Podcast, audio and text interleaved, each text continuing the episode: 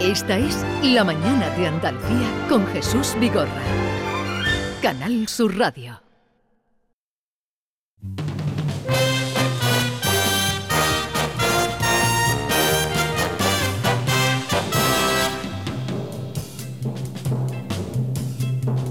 He andado muchos caminos, he abierto muchas veredas, he navegado en cien mares y atracado en cien riberas.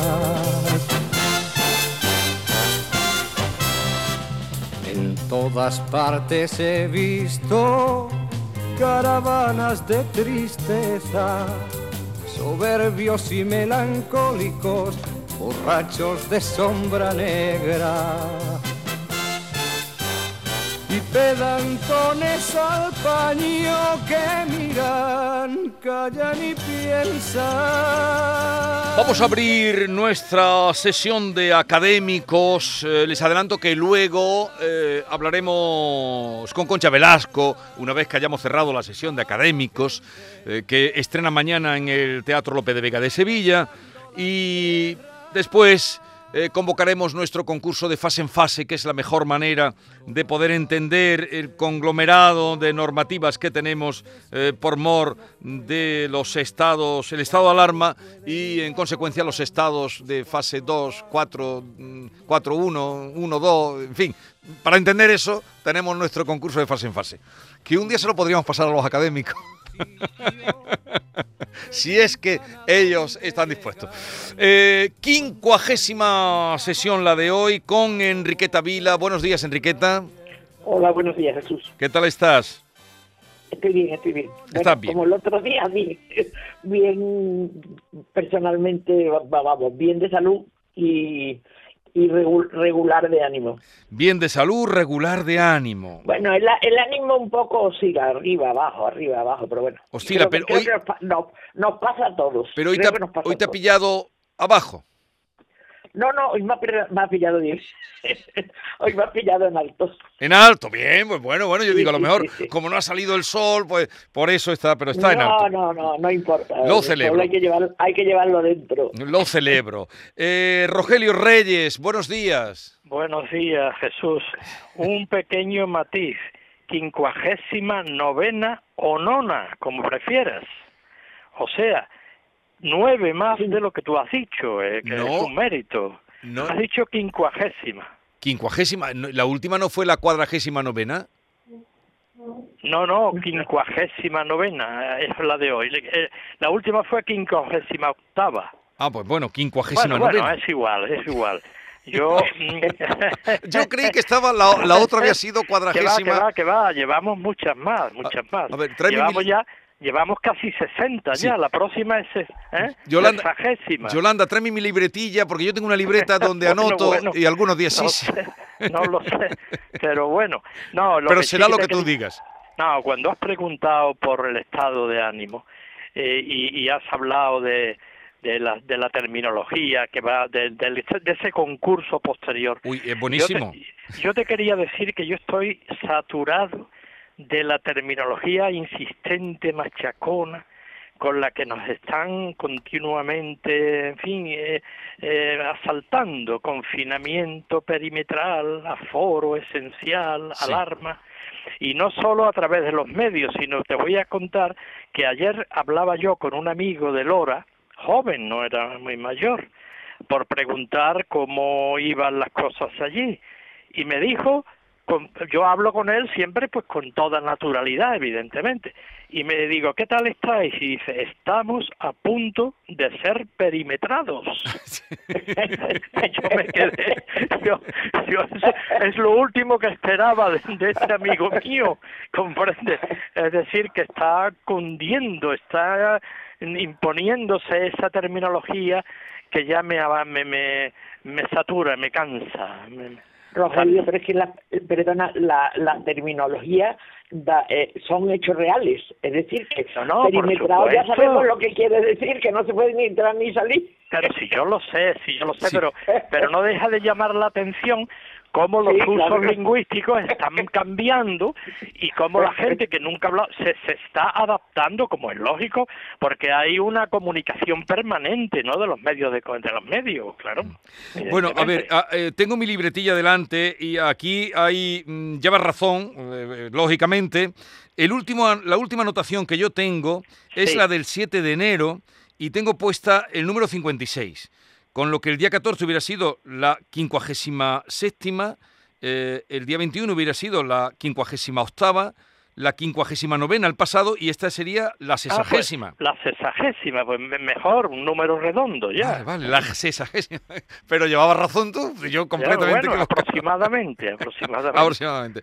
Eh, Alfonso Lazo, que lo tenemos ahí muy callado, buenos días. Hola, buenos días. Confiese Buenos días. su estado de ánimo. Mm, Bueno, mi estado de ánimo es casi la de escrito Rogelio, pero yo precisaría un poco más. Es decir, emocionalmente mm, soy como todos los españoles, aguantando pues los palos de ciego de nuestros señores y sobre todo muy muy asombrado porque esos palos de ciego que están dando ¿verdad? Eh, suponen que eh, desconocen, que no tienen idea de cómo luchar contra, contra la pandemia. Y en una democracia, pues cuando un gobernante no tiene forma o no tiene manera o no tiene idea de resolver un problema grave, pues dimite y pide a los ciudadanos que elijan otra persona. Pero aquí nadie se ha planteado eso, que es esencial en la democracia. Entonces, a mí eso me desmoraliza mucho, ¿eh? Me desmoraliza mucho. Te veo, te, por- ve- Eh, No, es que no le veo salida. que te Es veo, que no que le te veo veo salida. en un, que te veo en un dominio quimérico, quimérico. En un dominio ¿Cómo van a- quimérico, ¿por qué? Porque por eso, buscando, pidiendo la dimisión, eso es un Ah, imposible bueno, sí, naturalmente metafísico no, no, este pero, pero no, no la pido, No, simplemente ya lo sé, ya lo o- o- sé. observo, o- o- Ya observo lo que ocurre, es decir, cuando el gobernante no sabe resolver un problema, pues tiene que marcharse porque ha- sido puesto ahí para resolver los problemas que se plantean en un, en un país, de en una nación, Pero- ¿no? Eh, Lo, lo, lo malo, lo malo, queridos amigos, es que ellos no lo saben. Ellos creen que lo están haciendo muy bien. No, ¿Y por qué no, lo creen? qué va, qué va. porque, porque las encuestas, las encuestas que se hacen siguen dándolo como grandes ganadores, o por lo menos como ganadores. Entonces, ¿cómo le vas tú a decir que lo están haciendo mal? No, ¿cómo van a dimitir? No, claro, no se les ocurre, ni se les ocurre. No, es que la dimisión prácticamente en este país no existe. ha, ha habido, ha habido algunas, ahora han caído algunas por el tema de las vacunas. Y bueno, claro, claro que resulta, Sí, Italia, que ¿no? resulta escandaloso. No, aquí ¿eh? también, aquí también, Enriqueta, No. en Italia. sí, sí, sí, no, Sí, ha en. Italia han dimitido todos, como suele de corriente en este país, que por cierto, que por cierto, es de, de admirar, ¿no? A mí los italianos me gustan mucho por cómo se toman la política, saben mucho de política, les interesa mucho la política, pero no se enfadan. ¿eh? No se enfadan nunca. No, no se enfadan, ven la política como Eh, una partida de ajedrez pues, y la eh, comentan, eh, como fulanito de tal le ha dado una puñalada al otro y se ríen. No existe esa hiper eh, hiperpoliticidad o politi- Yo, yo tengo una político. interpretación ¿Eh? histórica Sí. de ese hecho. Yo he vivido en Italia bastante tiempo, Sí. me he hecho, la, he hecho filología italiana y, y ese pueblo creo conocerlo. Históricamente los italianos han estado desunidos, como tú sabes, como vosotros sabéis muy bien, y la unificación es prácticamente de ayer por la mañana, de 1861. Y están acostumbrados a las repúblicas independientes, a las polis, etcétera. Y han, y han tenido una capacidad de negociación y de acuerdo, etcétera, y son muy hábiles en eso. Cuando parece que el país se va a hundir, re- siempre al final encuentran una fórmula ¿eh? sabia, una fórmula hábil eh, de, de- de gente lista que realmente pues resuelve las cuestiones. Bueno. Es decir, es un país milagrosamente en pie, pero con una clase política mm, muy acostumbrada a la negociación y al acuerdo. Sí, y al buen humor, ¿eh? al buen humor. Eh, incluso los insultos en el Parlamento italiano, pues se ven que es una representación teatral. Ahí no hay odio. Eso es lo que yo echo de menos ahora en España. En España hemos sido así, ¿eh? eh en la transición y en los primeros años de la democracia española, pues eh, la gente se peleaba mucho en el Congreso y se decían cosas terribles, pero luego nos divertíamos. Eh, yo recuerdo que en la comisión de universidades donde yo estaba, pues mi oponente, podríamos decir, que era del eh, era ya del Alianza del Partido Popular, ya estaba ya estaba el Partido Popular con el que me peleaba todos los días y luego un día recibí una invitación porque se casaba, ¿no? Con lo cual, pues me quién era? ¿Quién era, ¿Quién era con el que te peleabas todos los días, Alfonso? Ah, pues, pues mira, fíjate, he olvidado ya... Hasta el nombre. he olvidado el nombre, he olvidado el nombre. Eh, hace tanto tiempo te das cuenta que fíjate tú, cuando yo dejé el, Parlamento. Eh, eh, al término del programa del otro día, de la sesión académica con nuestros mm, atenienses, eh, Enriqueta insistió en un tema que se nos había quedado colgado, yo tengo, lo tengo bien anotado, que ella habló cuando vamos a hablar de la decadencia de Occidente. Ah, pero, pero hoy ha habido una noticia que tengo, hombre, teniendo aquí académicos, además mis compañeros de, de algunos de informativos me han dicho, hombre, hoy tienen los académicos.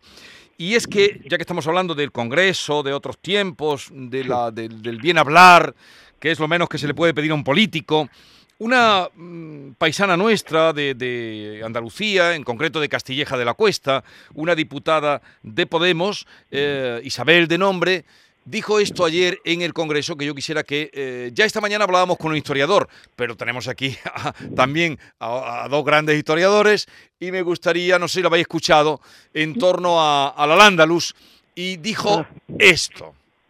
En Al-Ándalus convivían tres culturas, la musulmana, la judía y la cristiana. Fue la monarquía hispánica la que provocó una enorme invasión, eso sí fue una invasión, genocidio y ocultación. Invasión, genocidio y ocultación de la monarquía por hispánica. Dios, por Dios, yo le daría un cero si fuese mi alumna. ¿eh? eso, es una, eso es una barbaridad histórica. Está hablando de, del planeta Marte. lo que acaba de decir ni es coherente ni, eh, ni, ni, tiene sentido. ¿eh? Habla aquí de una invasión, bueno, pues como no sean los alienígenas, no sé quién invadieron. ¿eh? Y bueno, habla de unas culturas que vivían efectivamente en, todo el Al-Ándalus, pues había tres culturas, pero es que el Al-Ándalus, atención, eh, varió con, la, con los siglos, con la época. Al principio, Al-Ándalus iba desde Barcelona, bueno, pues hasta Tarifa y luego al final pues era solo el reino de Granada. Entonces, ¿de qué al-Ándalus está hablando? Porque hubo un al-Ándalus intransigente cuando llegan los almohades, cuando llegan los almoravides, donde eh, persiguen a los judíos y persiguen a los cristianos. Eso de las tres culturas es un, es un mito, es un mito. Eso de las tres culturas en convivencia es un tópico. Es un tópico. es un tópico que los historiadores más solventes se han encargado de desautorizar absolutamente. Eh, aquí en Sevilla tenemos a un gran conocedor de, de, esta zona de Al-Ándalus, de esta zona de, del, del sur, del reino de Granada y de los de los taifas, etcétera, que es don Manuel González Jiménez, que es académico nuestro y que realmente ha desautorizado este tópico. Moreno Alonso también. Eh... Sí, pero Moreno, Alonso es más contemporáneo. Trabaja más la época contemporánea, pero ha sido Manuel González Jiménez el que verdaderamente ha, bueno ha hecho este tipo de, indagaciones. Y luego mm, esta señora yo la verdad es que bueno que es un ¿Lo, habéis, perdón lo habéis oído o no Sí, no, no, yo, no lo había oído, yo, lo había oído ayer. Ahora, ahora pasaremos con Enriqueta. Dime, Rogelio. Bueno, es un problema de ignorancia, simplemente, de ignorancia, y, de sectarismo, en fin, y por lo tanto no no, no requiere, en fin, no, no, no merece, desde luego, demasiada rectificación por parte nuestra. Porque, ¿Cómo, cómo que no? La gente que, oye, tiene que saber. Que es, que es entrar en un, en un dominio no, no, no podemos debatir con una persona que medianamente conoce la historia, sino que es una ignorancia total, pero bueno, pues ahí está y simplemente. En, Enriqueta. Sí, Sí, bueno, yo estoy totalmente de acuerdo. Esta señora, primero, no se entiende lo que dice. Segundo, lo que lo que se puede entender es completamente absurdo y de una ignorancia, como dice Rogelio, absoluta. Por lo tanto, no, no merece la pena siquiera hablar de la frase. Como ha dicho muy bien Alfonso, al ándalo es un concepto muy amplio y de mucho tiempo. Y por lo tanto, no sabe lo que está diciendo. Pero sí sabe lo que está diciendo porque, si os fijáis, ella resalta mucho. La corona hispánica genocida. Claro, en el Parlamento. La corona hispánica, que entonces no había corona hispánica, era el rey el rey don Fernando, el que entró aquí en Sevilla, y después los reyes católicos que estaban pensando en hacer una monarquía hispánica, pero ni siquiera estaban hecha. Entonces, fue cuando se puede hablar de corona hispánica, pero él ya tenía que meter en el Congreso la corona hispánica como genocida. Y no se, oh, no, se, no se le ocurre otra cosa más que hablar de tres culturas. ¿Cuándo? Cuando, donde hay un resto muy significativo de las tres culturas, es en el Alcázar de don Pedro I, que era un reino ya cristiano, que donde convivían judíos, es verdad, estaba la judería, estaban por otra parte los mozárabes y estaban los cristianos. Y en las rejas del Alcázar aparecen los tres signos de las tres religiones. Entonces, esta señora es una ignorante total, pero tenía que meter corona genocida. Claro. Sí, eso, eso, eso forma parte de los argumentarios de los partidos, ¿me entiendes? De los argumentarios que los partidos reparten entre sus correligionarios para que lo digan en cualquier momento. Y yo estoy totalmente de acuerdo con Enriqueta. Esto es un rejón a la monarquía, uno más pero, podían haber cogido a una señora un poco más ilustrada, por favor. no, es posible, no es posible. En el Parlamento actual hay muy poco No la tienen, indudablemente no la tienen. No, no, pero sí, sí, cuando vemos al, al ministro de Universidades el otro día, ¿verdad? Que por fin se destapa y sale a la luz porque nadie sabe ni cómo se llamaba, ¿eh? que ha estado ignorante de todos los casos pues haciendo una apelación a, la, poco menos que a la rebelión de los alumnos contra los rectores, porque los alumnos no quieren examinarse, bueno, ¿qué se puede esperar, verdad? ¿Qué se puede esperar de, unas personas así? ¿Eh? Bien, eh, pues unos minutos podríamos, no nos queda ya mucho tiempo, pero ¿dónde empezó? Mm, ¿Cuándo comenzó, eh, Enriqueta, la decadencia de Occidente? Bueno, si es que existe la decadencia de Occidente, que yo lo puse en interrogación. ah, vale, vale. pues entonces. Aquí tenemos a una persona, a una persona mucho más docta que yo para hablar de esto, porque Alfonso, que es de historia contemporánea. No, no. Yo lo que quería decir que cuando Spengler a principios de siglo, en el año 18, profetizó, digamos, o, adelantó la posible decadencia de Occidente, tú, te acordarás, mm, Alfonso, que don Octavio Gilmunilla decía otra cosa, bueno, sí, era lo mismo, pero decía, y acertó más que Spengler, porque decía, mm, en los, en los, en los años venideros, Occidente o España amarilleará. ¿Tú te acuerdas de eso o no? Sí, sí, lo recuerdo, lo recuerdo. Bueno, pues amarilleará. ¿Y qué quiere decir eso? España amarilleará. Hombre, porque China iba a invadir todo, los, orientales nos iban a invadir. Bueno, eso creo, yo que quería decir, si lo tomaba yo. Bueno, lo que quiero decir es que el Spengler, que lo profetizó, era muy determinista, pero después viene una, una, un historiador, para mí es más importante, tú lo conocerás mejor que yo, Alfonso, que Toynbee, ¿no? y entonces él no hablaba de, ya de determinismo, él decía que no tenían por qué perecer finalmente todo, yo me lo planteé el otro día porque estábamos hablando, mm, mis dos compañeros ilustres estaban hablando de cómo Europa se odiaba, hablando de las vacunas y del otro, que Europa se odiaba a sí misma. Y, y entonces yo me vino a la mente la imagen que estuvimos viendo el otro día, todos asombrados con esa especie de alarico en el Congreso de los Estados Unidos y me acordé de la caída del Imperio Romano. Entonces ahí, de ahí salió que yo dijera, bueno, ¿por qué no hablamos si es que es verdad que pensamos que Occidente, ¿eh? no estoy hablando de Europa, Occidente es algo más que Europa, es un término mucho más amplio. Estas interpretaciones generales de la historia eh, son más propias de filósofos de la historia que de historiadores en sentido estricto, ¿no?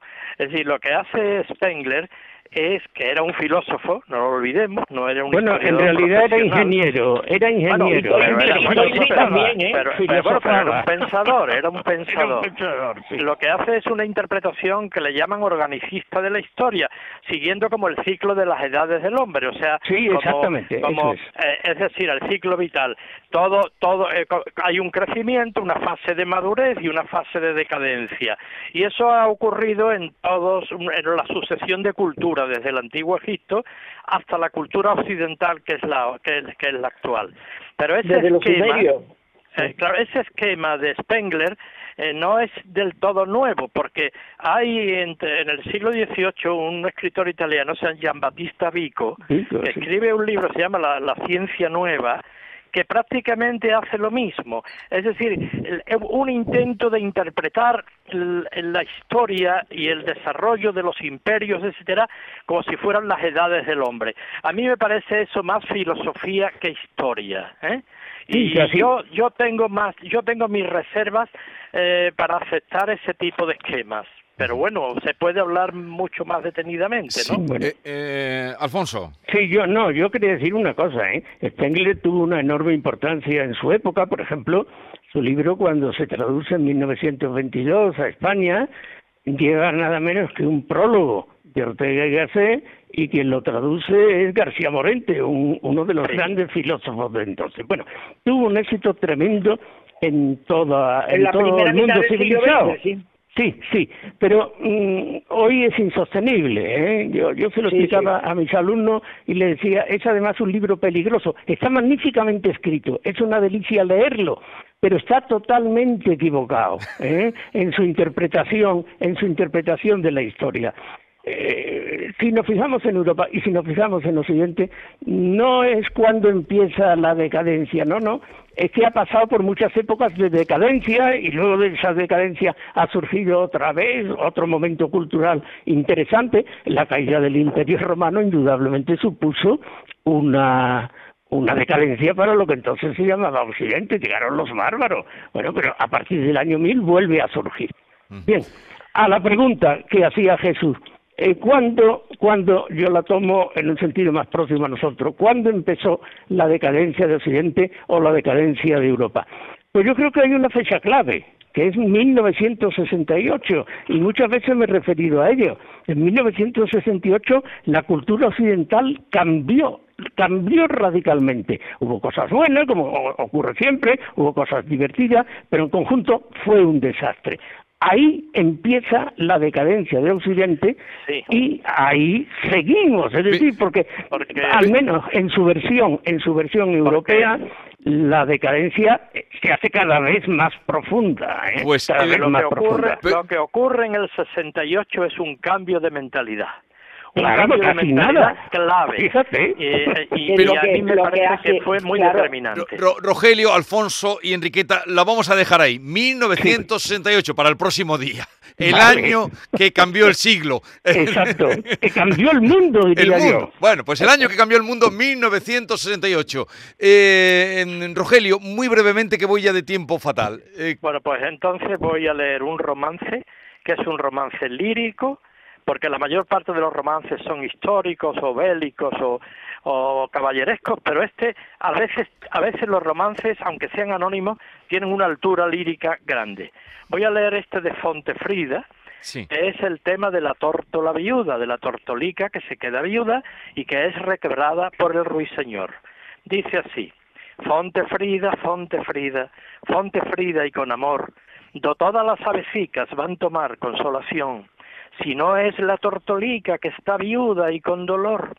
Por allí fuera a pasar el traidor del ruiseñor.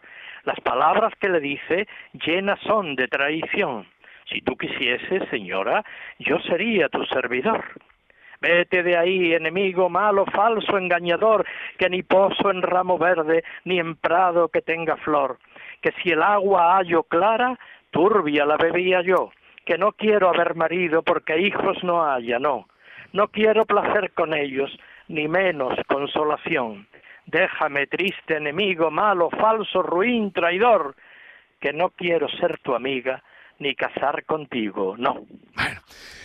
1968, cita para el próximo día, el año que cambió el mundo. Rogelio Reyes, Alfonso Lazo y Enriqueta Vila, un abrazo, que tengáis una buena semana. Un abrazo. Adiós. Adiós, Adiós. Jesús. Adiós.